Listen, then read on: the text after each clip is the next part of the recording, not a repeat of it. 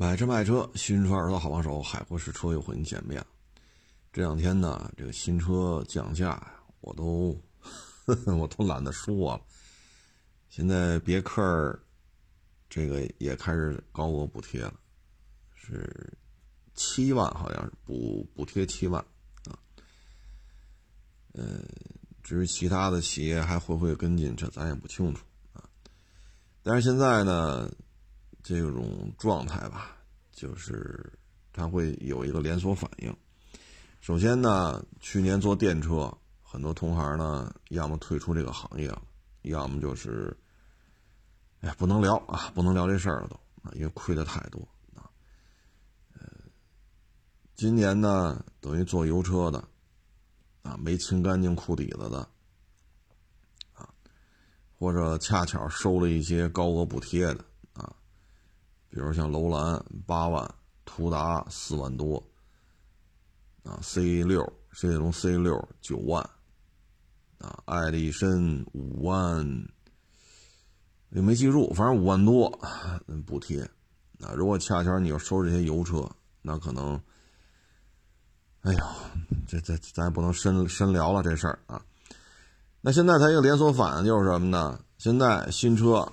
啊，很多其他城市的、其他省份的网友打飞的，打飞的去住酒店排着队，我也得买这车，因为 C 六它要卖十二一辆，那就甭甭说了，没有任何缺点了啊，十二就这么个车，它所有缺点都会变成优点，啊，就跟陆巡武器似的啊，这个那那一堆，八万一辆新的，立马这就都是优点了啊，一个道理啊。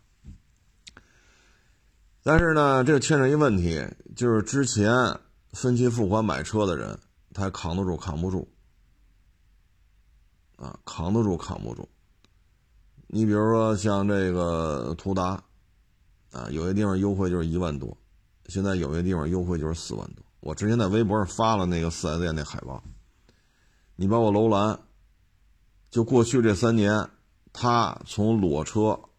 也就优惠个一两万吧，两三万一下变成裸车优惠八万，就这两三年的时间。那如果说您是分期付款买的车，这会牵扯到一个这个车贷啊，有可能会出现比较多的违约，那我就不还了，因为什么呢？你像 C 六啊，之前没这力度，咔嚓九万。那之前，假如说啊，您十五万多提的裸车，假如说二二年的事儿啊，十五万多您提的裸车，那您分期付款，你想交百分之三十，假如说你交了五万，十五万多提的裸车，全办完了十七万多，那十七万的话，您交了五万，您贷十二万，对吧？咱就不细抠了，咱不拿计算器加了，到底是几几千几百几块几毛的？假如说十七万包的牌。你交了五万，你还剩十二万。现在新车就卖十二，那这十二万贷款你还还吗？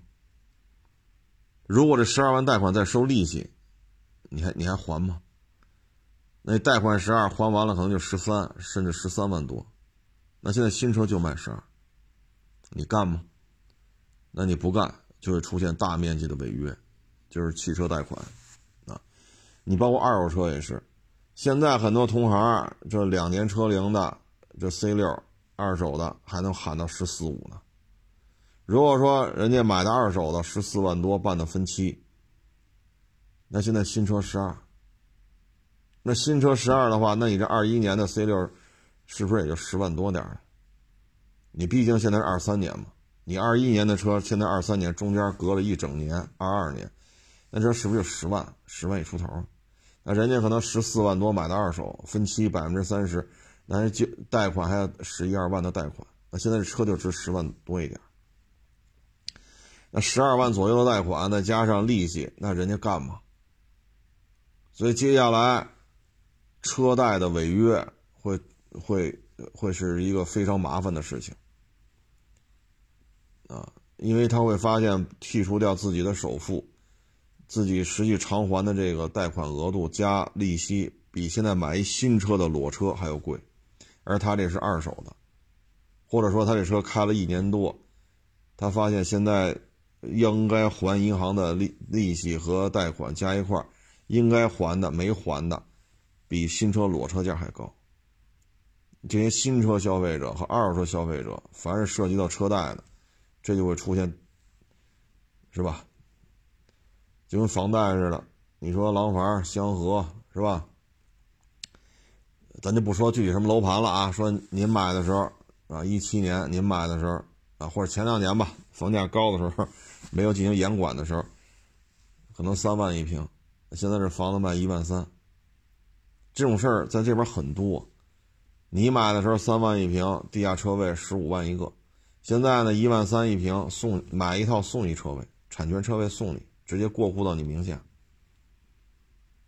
那这时候你这房子房贷你还愿意还吗？我三万一平买的，他一万三一平买的，咱一栋楼，住在一个一栋楼，户型一样。我那车位十五万买的，您这车位白白送的，也是产权车位，过户到房东名下。那这时候说一百平的房子，您三百万，您只掏了一百万，剩下两百万贷款，两百万贷款再加利息，那就连本带带利得二百多万了。那现在买到新房一百三，也是一百平，一个小区一栋楼一个户型。那这房贷你还还吗？您说你还还吗？咱不泛指具体，你给我说到底哪个小，咱不不具体去说了。这种事情太多了。环京地区腰斩的楼盘，那可不是说我瞎编的，这种事情太多了。所以呢，就会带来大量的逾期。就是什么叫逾期？我就不还了，爱咋咋地。那现在车贷也是这问题啊。所以你看吧，这么这么价格战这么打下去，那接下来这这这这这个贷款。逾期的事儿可能就会翻着翻着跟头往上往上往上涨你接下来还为谁这加进来？这咱咱也不好说。这价格战这这有头吗？这个阿特兹二点五十二一辆，C 叉五降两万六，奥迪 A 七三十一万几来着？啊，A 七 L 啊，三十一万几我忘了。楼兰降八万，途达降四万多，艾力绅降五万多，URV 二点零 T 降六万八。然后今天一网友给我发一海报，别克综合补贴七万。那你说现在接下来可能需要面临的就是车贷的金融风险，这是很麻烦的，很麻烦啊。所以你看，如果房价，尤其是北上广深，啊这些一线城市，如果房价暴跌，跌幅超过百分之三十，那像这些高单价的房屋啊，高单价的地区，那逾这个逾期的话，对银行来讲，可能承受的损失就很大了。啊，环京地区现在没有公开的数字，不公开，所以咱不太清楚。环京地区腰斩之后，到底有多少套房子逾期？到底拖欠了多少房贷和利息？到底这房子卖了之后补不上亏空？卖了之后补不上亏，补不上这亏空，补不上的这一节儿资金短缺的量是多少？现在是不公开的啊！所以你看北上广深这高单价，因为这这四个城市房价比较贵，对吧？那。它这个房价如果库差掉百分之三十，后续的金融风险就非常大。而现在这个车贷也是个问题，啊，嗯，所以你说降价好吗？反正你现在说去买一 C 六，我觉得那十二弄这么个玩意儿，那那它那它就值，啊，你说啊，这车款型老，这它就卖十二。这么大的车，就说五米吧，啊，就说五米长吧，你买去吧，没有一个卖的这价钱。毕竟人家是这么大排气量，对吧？人家没给你怼个什么一点三三缸机或者一点三四缸机，啊，或者一点五三缸机、一点五四，人没有啊，人排量没这么小，人排量还是要比这大的，啊，人没拿这小排量跑这充数了。所以人卖这价钱就合适啊。反正就是买新车合适。啊，厂家这么弄呢，说白了也是让生产线拉动起来。生产线拉动起来呢，咱们之前也分析过。你像你卖一台新车，假如说是有备胎的啊，那你需要跟轮胎厂买五条轮胎，跟轮毂厂买五条轮毂啊，五个轮毂，对吧？如果是你用的是福耀玻璃，那你得找福耀再买这么多块玻璃，啊，前风挡啊，后风挡啊，对吧？车门啊，天窗啊，对吧？包括那后视镜那玻璃片就这些大大小小的各种玻璃，每卖出一辆去，你得找福耀啊，或者说其他的玻璃供应商买一大堆回来。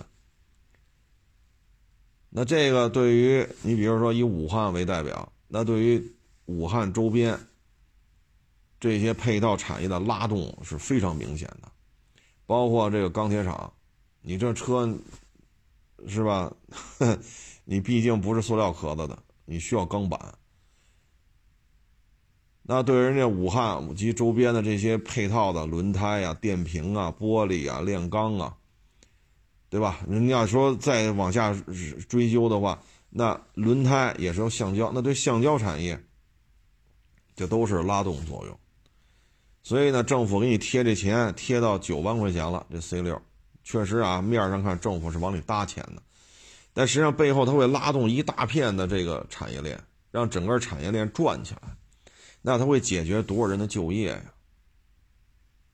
对吗？你说一个两个有工作没工作的，这还小事儿，你成千上万的与这个说东风本田、东风这个标致、东风雪铁龙、东风日产，对吧？就这些，这这可不是一个工人两个工人了，每个主机厂都是成千上万，对吧？然后这么多主机厂，你你直接雇佣的员工数量。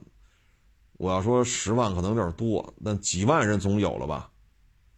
东本，对吧？东风日产、东风标致、东风雪铁龙，包括启辰，包括东风的自主、自主品牌，你这么多品牌加一块，几万人总有了吧？那就意味着几万个家庭。你让这产业链全转起来，这几万个家庭的收入，最起码其中有一个人在这上班，这有一个人的收入，他能稳定住。然后在刚才咱说那些什么橡胶的、轮胎的、轮毂的、炼钢的、弄玻璃的，是吧？所以这就是政府在砸钱，希望整个产业链能转起来。你看现在就说嘛，C 六 一天卖的量顶去年半年卖的量。现在没现车了，交钱你得等，生产线开足马力，二十四小时搁那生产。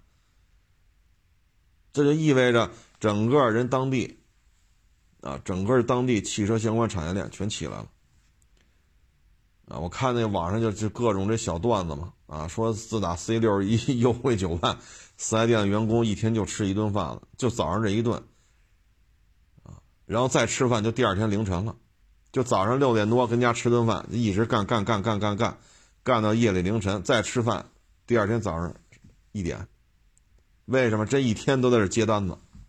接都接不过来，购车合同都写麻木了，除了身份证，除了买方的身份证、姓名、手机号不一样，剩下全一样，咔玩命的写，写合同都写的手都抽了筋了。你说，你说这多忙啊？就吃一顿饭，早上六点多吃完了，一直干，干到第二天十二点多一点，那这对于当地经济拉动是有好处。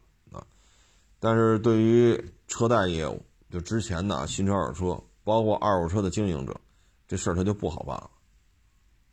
啊，你看同行卖二一年的 C 六还喊十四万多，那现在新车十二，你加上购置税，加上保险，十二的车他怎么弄，他也他也卖不到十四万多去。而且人家是新车，咱这是二一年的。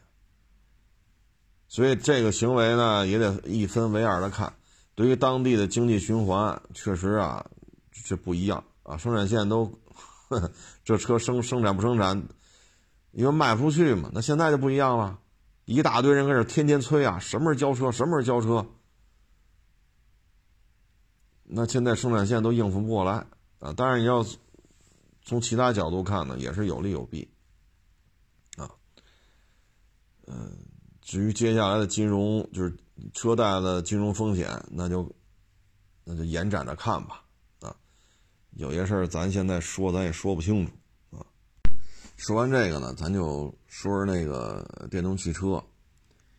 也是买了一自主品牌吧，一网友买的，说这个品牌呢终身质保，但是呢除了首任车主之外吧，每年不能过三万公里。哎，他说这怎么怎么弄的？他每年不能过三万公里。他说买油车的时候不就三年十万，是吧？或者四年多少万？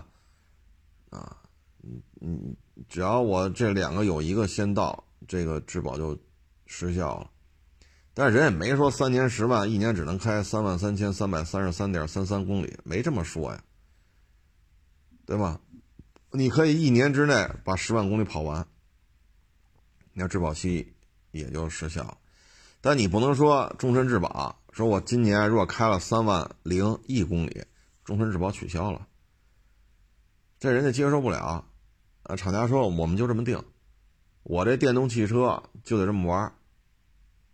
啊这还是个自主品牌，弄了这车主吧，他说现在开了两万九千多了，啊，因为他买这车嘛，他是这个做销售的嘛，他开着车，啊，到处去见客户，呃，拜访啊，促单呀，签约呀，售后回访，你一趟一趟去联络感情啊，这个那个呀，他说你要这么弄的话，那还不如买个油车呢。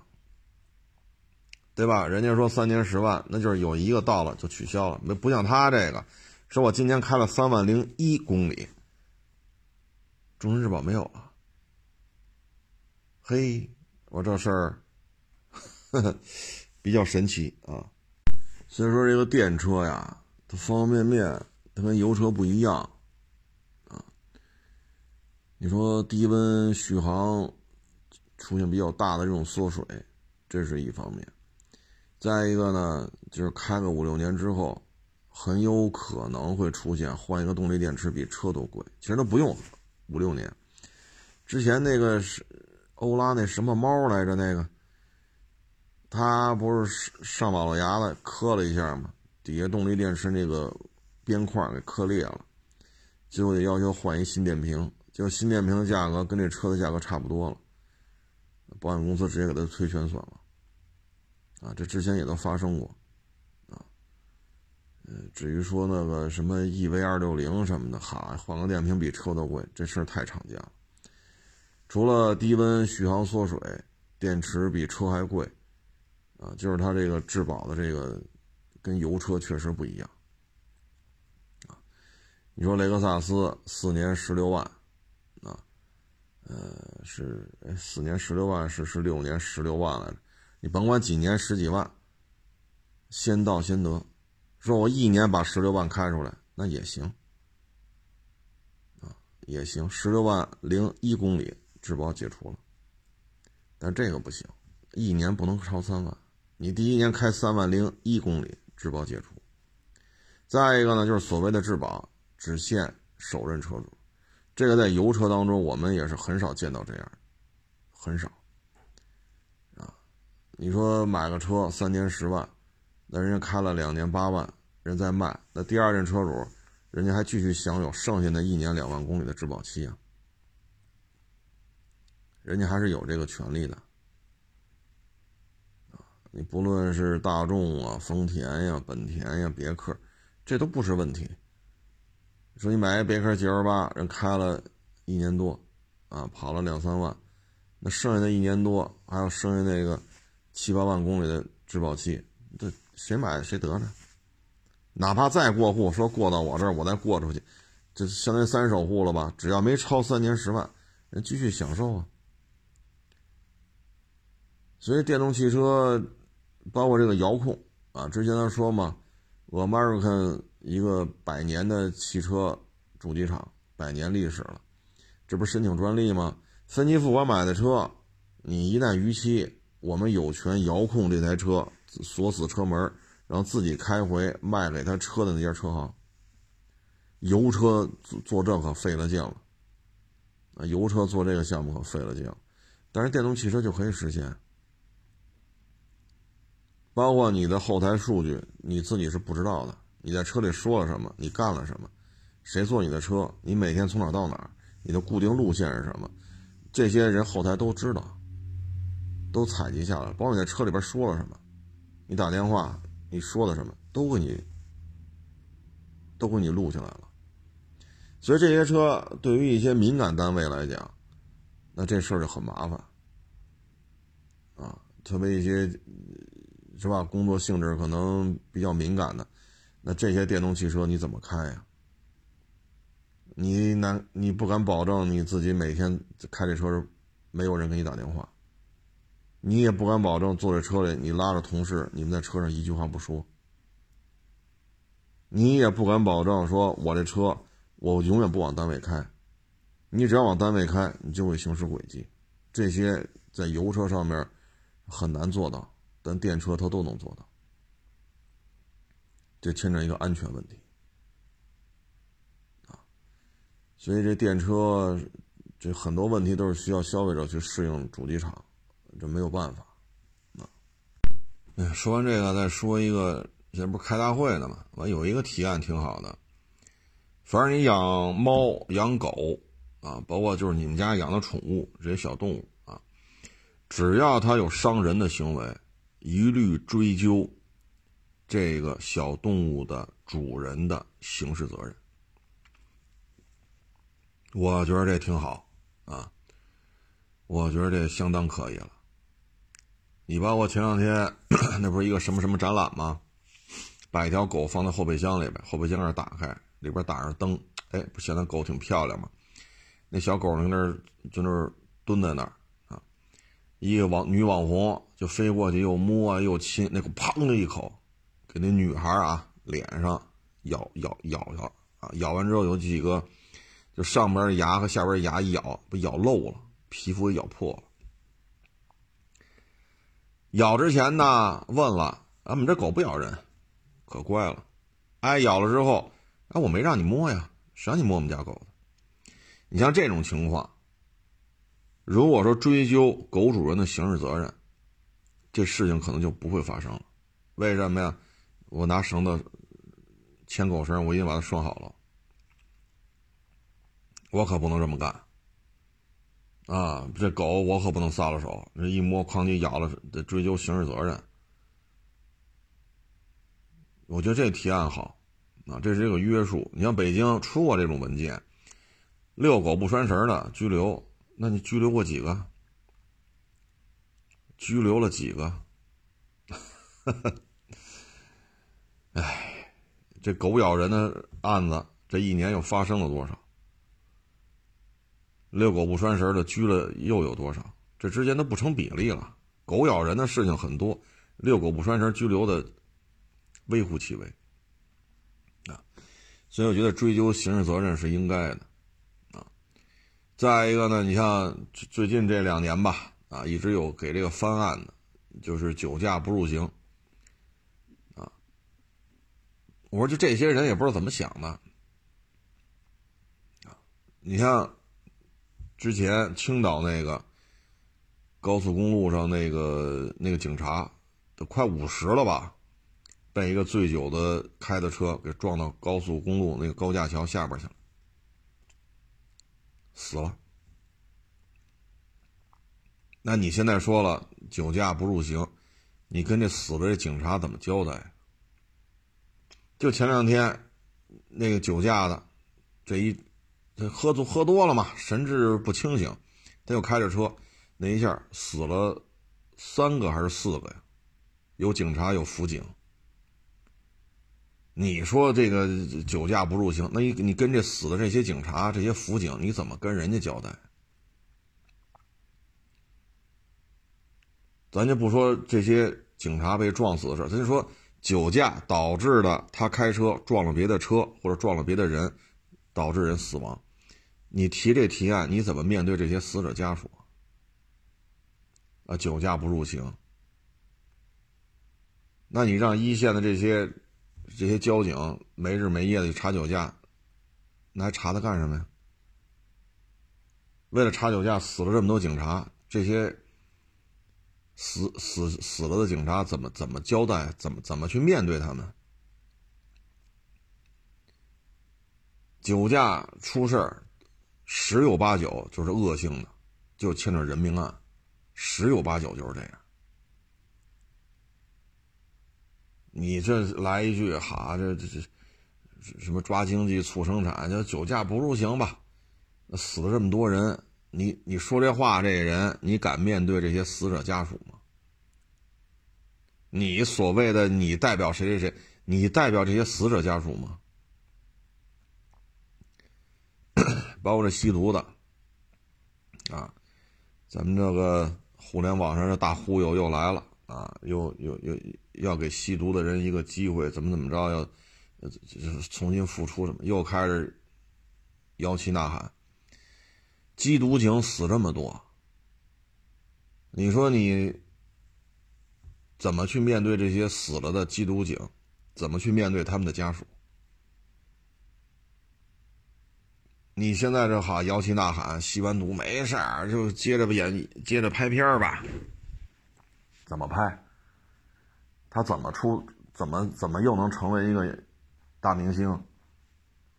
上行下效，本身现在年轻一代就是捧着手机长大的，是是非非辨别能力就不强。你再跟那儿叨叨叨叨叨叨，这吸毒了也没事儿。接着当大歌星，接着当大影星啊，一年几千万、上亿的挣着，那吸毒就吸毒呗，那最后就成这样了。那死的那些缉毒警察怎么去面对他们？之前公安部不是今年的事儿，去年还是前年，公安部不发了一个一个通稿吗？他爸爸就是警察，缉毒警啊，二十二十那九十年代末好像是在抓毒贩的时候被。毒毒贩有枪嘛，然后抓捕过程当中被毒贩给打死了。这小伙子呢，当时也就是幼儿园这个岁数，然后呢，他又当警察，也当缉毒警，很不幸，大概是两年前的事儿吧，他也死在了抓捕毒贩的过程当中。这个咱应该算是满门忠烈吧？当爹的跟毒贩子进行面对面的这种斗争，被打死了。这儿子穿着警服还做缉毒警，也被毒贩给打死了。你现在说吸完毒没事接着复出，你你怎么面对这些死者家属？咱们死了多少警察，就在于缉毒的这这个工作的岗位上死了多少啊！现在您来就吸完毒接着复出吧，没事儿，给年轻人一个机会。那那死了那个，你给人一个机会，让人死而复生啊！你说这话的时候，你敢面对这些死者家属吗？对吧？烈士陵园里边，每年清明节那死了那么多缉毒警察，人家属都来，对吧？烧点纸啊，拿一束花啊，啊，人来缅怀自己的家人。你怎么那？你怎么清明节不去烈士陵园说这话去？你跟那些死去的这些警察的家属说，吸毒没事儿。你说这么大岁数了，你说，唉，真是没边儿了啊！包括这取消酒驾入刑，你就别喝不就完了吗？再说了，你非得喝，那不有的是代驾吗？是不是？你说现在说网约车、出租车代驾，尤其是大城市是吧？地铁也挺多的，你怎么着你还回不了家呀？你就别开了，非得开。你看酒驾之后出的恶性事故相当多，动不动群死群伤。一张嘴儿啊，抓经济促生产，那他妈也不能抓这个，那干脆跟美国人学，跟泰国人学得了。你毒品就放开了，咱也弄毒品专卖店得了，能成吗？那鸦片战争，因为外国人往咱们国家卖鸦片，给咱们霍霍成什么样了？这这这中学没学历史吗？鸦片战争咱们吃了多大的亏啊！好家伙，这这 这一说也是编制内的，哈哈，体制内的，这都怎么教育出来的吧？还取消酒驾入刑啊？吸完毒了，贩了毒了，还是吧？还得 还没事儿，还接着出来做公众人物，还当大歌星、大影星。哎，这真是现在也不知道这都几个意思。哎，所以呢，我还是奉劝各位啊，包括你去什么泰国呀、美国、加拿大什么的那些。啊，什么吸食毒品、大麻类的什么之类的，人家成合法的，你去那儿一定得小心。这个玩意儿有可能存在饮料当中，有可能存在一些酒啊酒精的饮料当中，也有可能存在你喝的汤、你吃的饭啊，它都有可能给你加进去。人家当地这玩意儿合法，人家无所谓。但你要去这些地方吃喝，你没注意，回来之后赶上。检查，好家伙的，您这要验，比如说去医院体检去验尿去，好家伙，你这，你得吸食过毒品呐，人医院会上报的。那你这事儿可大了，尤其是您是一些，对吧？就比较好的一些工作是吧？那立马就给你开了。你说我事业编，我公务编，人不可能留一个尿检里有有毒品的。不可能留你在这儿上班，人家单位领导还想不想干了？所以你出去玩的时候一定得小心啊！回来之后一一尿检啊，或者说抽血什么，你赶上去医院或者是这个那个一查出来，你这事儿可大了啊！自己也说不清楚，但是能说清楚的就是这单位，尤其是什么老师啊，或者一些。啊，公务编、事事业编的，你这就废了，啊，任何一个公务编、事事业编，人不可能留着一个有吸毒记录的。你说你没吸，尿检里为什么有？对吧？你要不信，你再验一遍，他还是有。你说你这，你 你说你这怎么弄？你说这事儿，对吧？这年月找一份好工作也不容易，对吧？拉家带口的，你何必呢？所以大家出国旅游的时候，对于这些事儿也得注意，啊，千万别一不留神的回来给自己惹这些麻烦，啊，唉，这东西反正这个 得注意啊，尤其是喝酒这个问题，喝完酒撞死人了，这事儿大了，啊，因为你酒驾。保险公司可以跟你抬这杠，我就不赔。现在撞死一个人一百多万，那一百小几十万，你掏吧。这年月，好家伙，挣一百小几十万，你得挣多少年才能挣出来？你撞死一人，掏吧。律师费呢？掏吧。然后你要撞死人了，说。承担刑事责任，你再进去，那你工作也没了。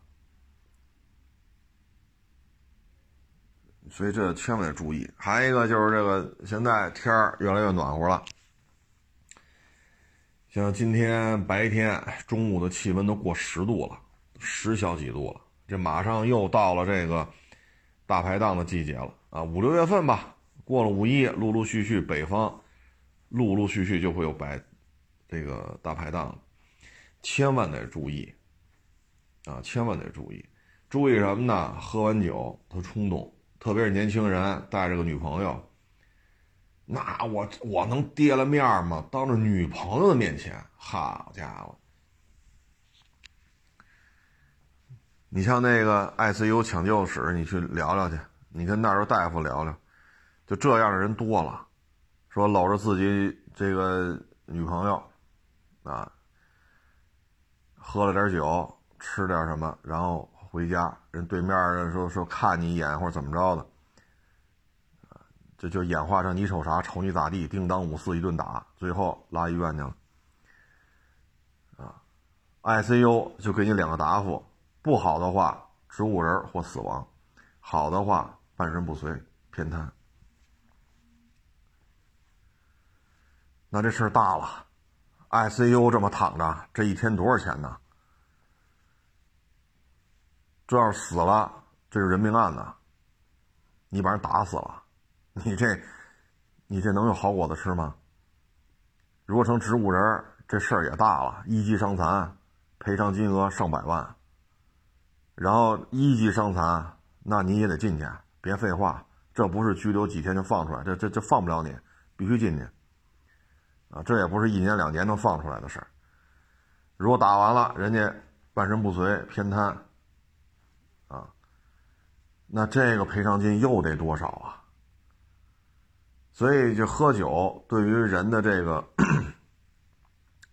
这个肢体语言啊，对于他的驾驶汽车啊，包括他，比如喝大了啊，第二天都脑子里脑浆子都疼，等于今天喝完了，第二天啥也干不了，脑浆子疼啊，能走道吗？能走道，能上下楼梯吗？能上下楼梯，能坐地铁去吗？也能坐，但是你让他说。跟人客户谈点事儿啊，你像我们这个验个车呀，是个那他弄不了，脑浆子疼，而且喝成这样了，第二天如果他开车，警察让他吹一下，很可能过二十，也有可能过八十，就是喝到一定程度，睡酒觉照样酒精超标。所以呢，咱们这个这个酒一定得注意啊，一定得注意，你不能说。这天天就好，我我的社交生活中必须有喝酒，对吧？我不能在哥们弟兄面前认怂，他喝一瓶我喝两瓶，他喝两瓶我喝三瓶。如果白酒他喝二两我喝三两，他喝三两我喝四两，他喝半瓶我喝一瓶。这年轻人当中啊，很容易就有这种，怎么说呢？攀比啊，他酒桌上也要攀比，然后呢，搂着自己女朋友啊，或者说结了婚的媳妇儿。啊，在马路上喝点酒，喝。你瞅啥？瞅你咋地？那就干吧。那如果打打成这样了，那很有可能这事儿就收不了场了。啊，北京曾经出过这么一案子嘛？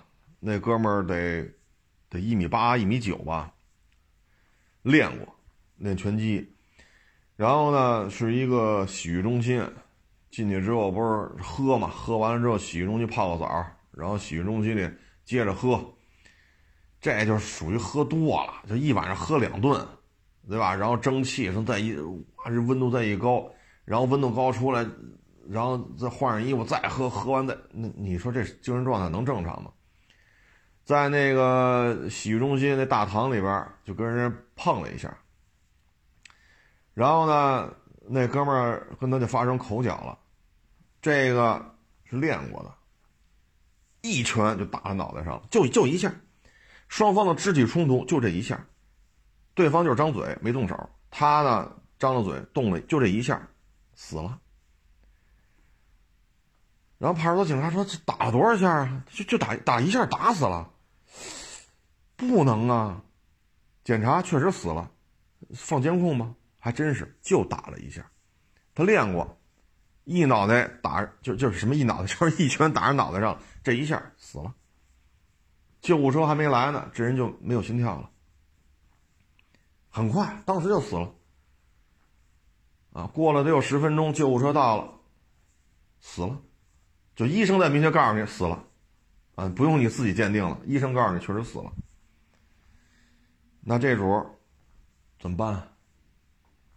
看这监控，就是你打的，人家没动手。只是张嘴了，互互相骂两句，就你动手，你就动了这一下，死了。这是北京出的这么一案子，啊，他也是 你瞅啥，瞅你咋地，就这就这个。所以啊，这个社交一定要注意，尤其是年轻一代，二十来岁、三十来岁，你的社交不要老围绕着酒精。你围绕着酒精干什么？啊，包括这不是还去泰国旅游的，连续一晚上去六家酒吧，去六家酒吧喝去，然后说人家这不好那不好。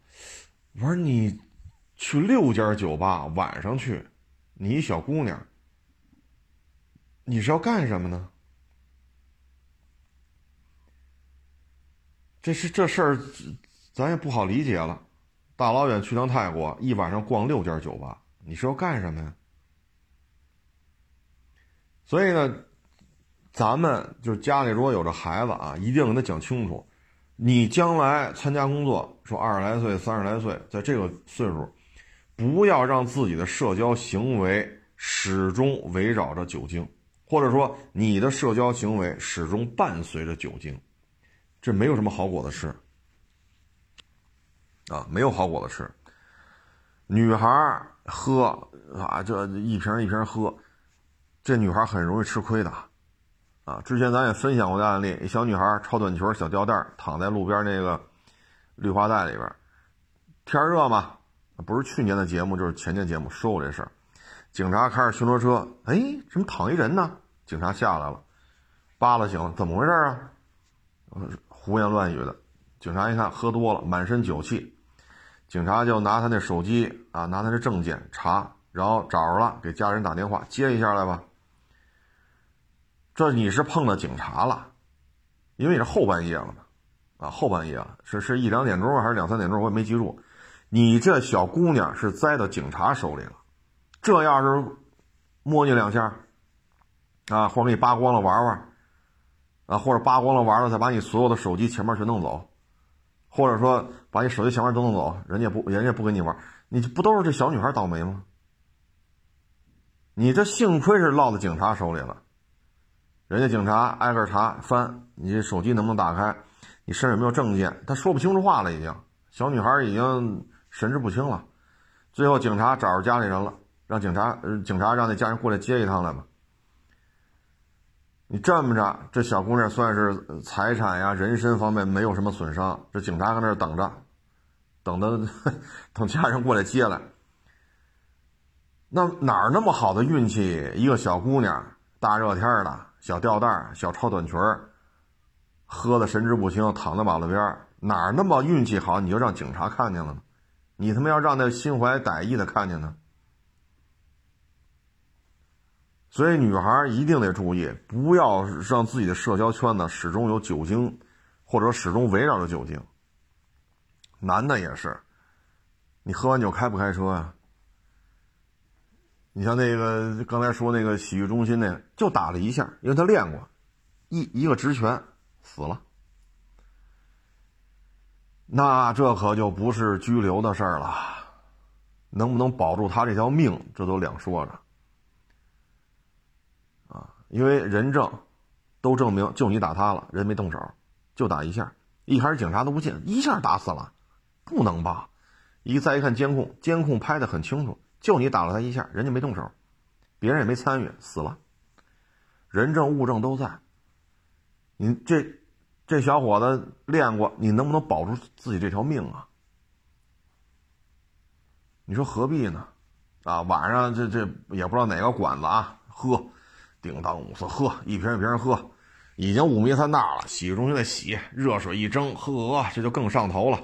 洗完了出来接着喝，喝完了。反正也不知道谁谁没看见谁，反正撞了一下。他是糊涂了，但是直拳是非常标准的，毕竟是职业的嘛，练过嘛。就这直拳是很标准，一下。后续就不清楚了，不知道小伙子能不能留条命啊？是死缓还是无期？啊，如果对方不干，好家伙，这个那个，那这小伙子可能就是。一命换一命了啊！所以年轻一代不要让自己的生活当中始终伴随着酒精，或者说以酒精为中心，出去聚会就是喝，这个可不是一个好现象啊！你喝吧啊，这个那个那个这个，喝完了第二天脑子好使吗？那脑子脑浆子都疼，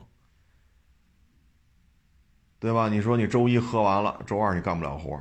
周三好不容易清醒点了，你又喝去了。那周四又脑子糊涂，那周五呢？到周末又去喝。那你这一礼拜你干什么了？同样来学徒了，那人家从周一到周五每天都在这学。头天遇到什么问题，今天怎么解决的？又遇到什么问题，找谁去请教？人家是拿小本记下来啊，还是存到电脑里边？各种功能上遇到问题，怎么去应对？这个工作的这个环节。上上一上一个环节是找谁？下一个环节找谁？人家这一礼拜人能学很多。那您这个呢？周一喝，周三喝，周末喝。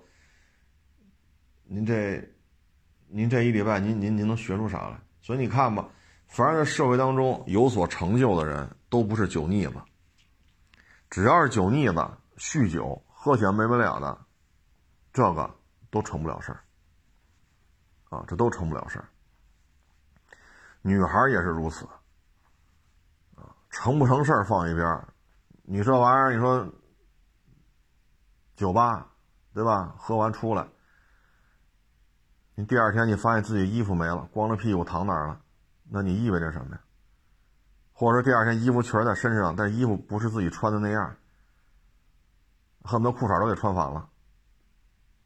那你心里怎么想？谁把你玩了？你你自己都弄不清楚，有病没病啊？有没有艾滋病啊？有没有梅毒啊？什么都不知道。所以这这男孩女孩对于酒精这东西啊。适可而止，啊，不要说一聚会必须喝，一聚会必须喝。如果你是这么一种生活节奏，这种交际圈，你得注意调整了，啊，这一定得注意调整。这么喝对身体没好处，啊，真是没好处，啊，所以就是仅供参考吧，啊。你至于说毒品，那就更不能沾了，啊，更不能沾了，你不能。这现在啊，找我来聊天的网友就有这样的，吸大麻怎么了？人家美国、欧洲什么泰国，人家吸大麻都合法了，证明这东西没事啊。吸毒品怎么就就站在我面前啊，面对面就说这个？你想想，这就是小视频看的，意识形态啊，这都不是说我要移民了，这跟那性质都不一样了。你这玩意儿吸这东西，唉，所以我现在有点挺震惊的啊！我跑这给我掰扯这个来，因为人家国外吸大麻合法，所以这玩意儿就没事儿。我说你要这么聊，这我们没法接这话茬都。所以各位呢，一定得注意啊，一定得注意。你尤其是工作不错的，你去国外。这个旅游去也好，是怎么着也好，你千万得注意，尤其是泰国，它那是那小树叶有那 logo 的，它就是大麻就可以合法运用的。那这样的酒吧、这样的饭馆，你就别进去了，啊，回头回来赶上一抽血啊、一验尿啊，哎呦我去！您哪怕是做体检呢，好家伙，您这体检报告还没来呢，警察找你来了。哎，先来个电话啊，打断了。现在呢，看的就是。房不好卖，啊，你像西五环这些楼盘，一年半之内开盘的哪个卖完了？哪个卖完了？你说网签周期慢，有时有时间差，那也不能差出一年去吧？你这网签，那你甭网签了，你就溜达着办吧，别用互联网了，你纯手工办公吧。石景山才多大呀？你这 你这一年了还没显示出来呢。没有一个卖完的。你再看这车，啊，你今天有网友给我发嘛？安徽省的那个本田，我没记住是东本还是广本了。安徽省也要进行高额补贴，也是七八万、七八万的来。这已经不局限于武汉那块地儿了。所以说白了吧，就是不希望。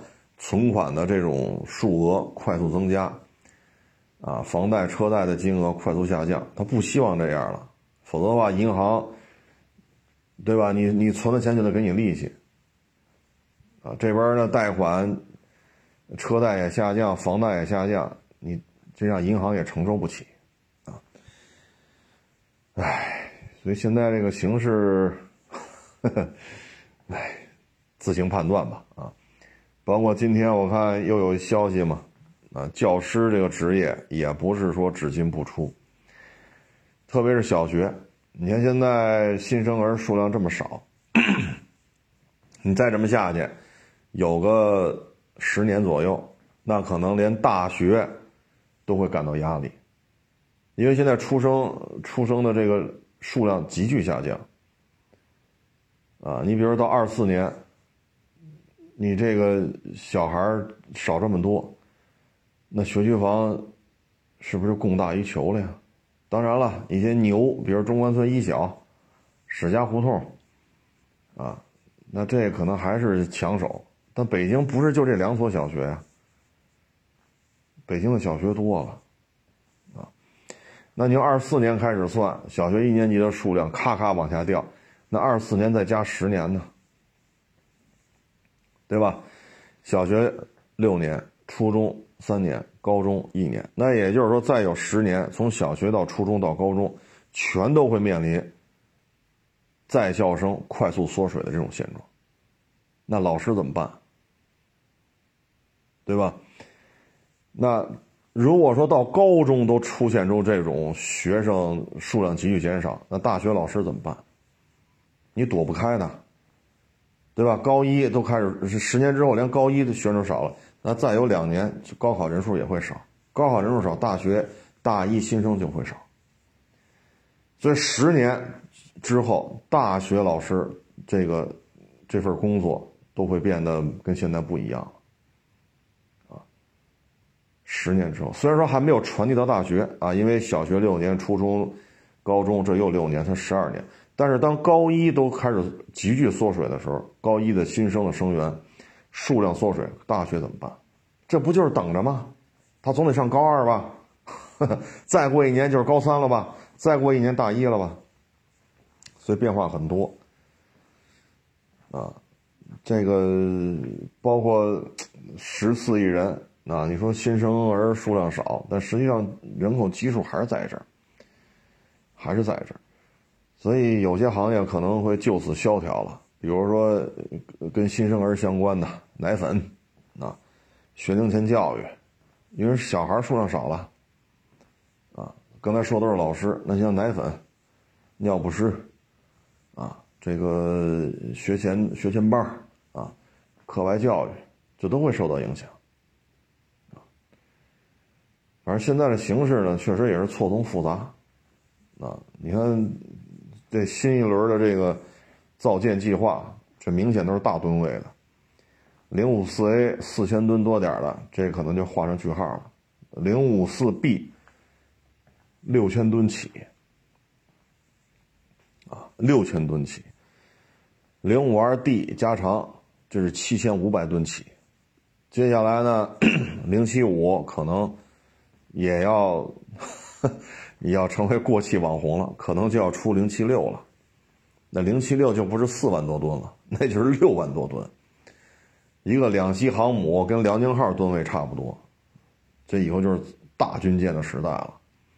包括零五五，零五第一批造完了，后续要进行一些精精进啊，一些进一步的完善。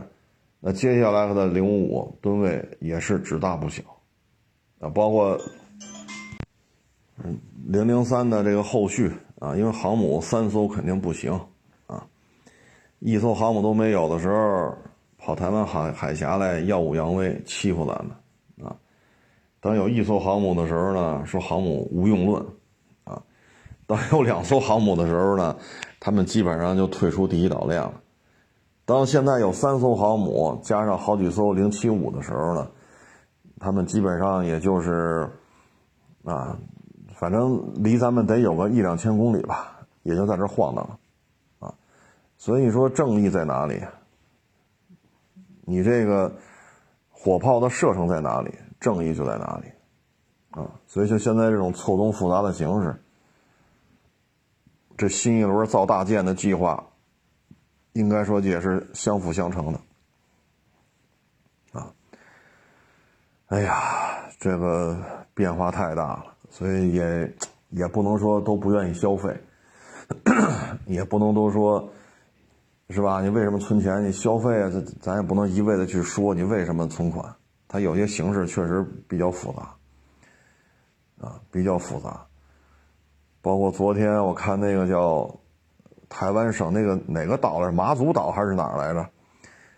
那不是上边那个咱们这个。